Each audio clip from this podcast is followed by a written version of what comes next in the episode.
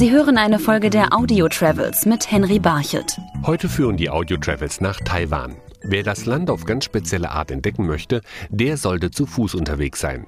Die fernöstliche Insel bietet weltweit wohl einige der ungewöhnlichsten Wanderrouten. In mystische Regionen führt zum Beispiel der Pfad am Löwenkopfberg im Norden Taiwans. Der Weg führt zunächst durch Wald und Bambushaine, vorbei an unzähligen großen und kleinen Tempeln, in denen Mönche und Nonnen unbeirrt von den Wanderern ihre Sutren rezitieren.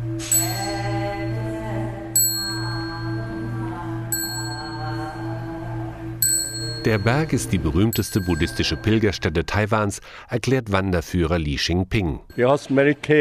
Der Grund für die vielen Tempel hier ist, dass die Taiwanesen einen Ort suchten, wo sie etwas für ihren Geist tun konnten. Hier konnten sie sich zurückziehen.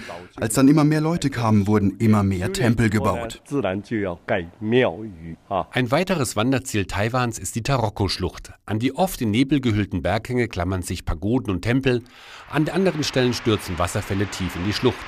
Der Wanderweg in ein Seitental der Schlucht ist ein Geheimtipp, verriet Wanderführerin Lily Chuang.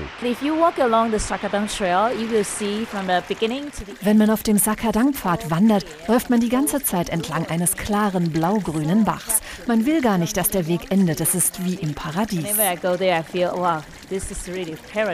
Von der Urgewalt des Meeres wurden die Felsformationen bei Yelyu geschaffen.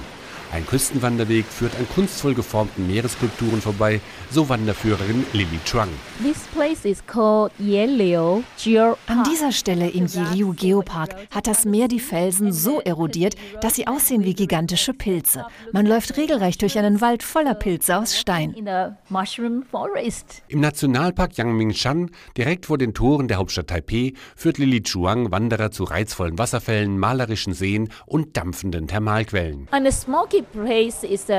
Der rauchende Ort hat einen vulkanischen Ursprung. Hier steigt das ganze Jahr über Schwefeldampf auf. Wenn das Wetter gut ist, hat man aber von hier aus auch einen fantastischen Blick auf das Tal von Taipei. Die Bergpfade eröffnen ideale Möglichkeiten für Wanderungen. Besonders in den Zeiten, wenn die Kirschbäume und Azaleen blühen, ist es hier besonders reizvoll.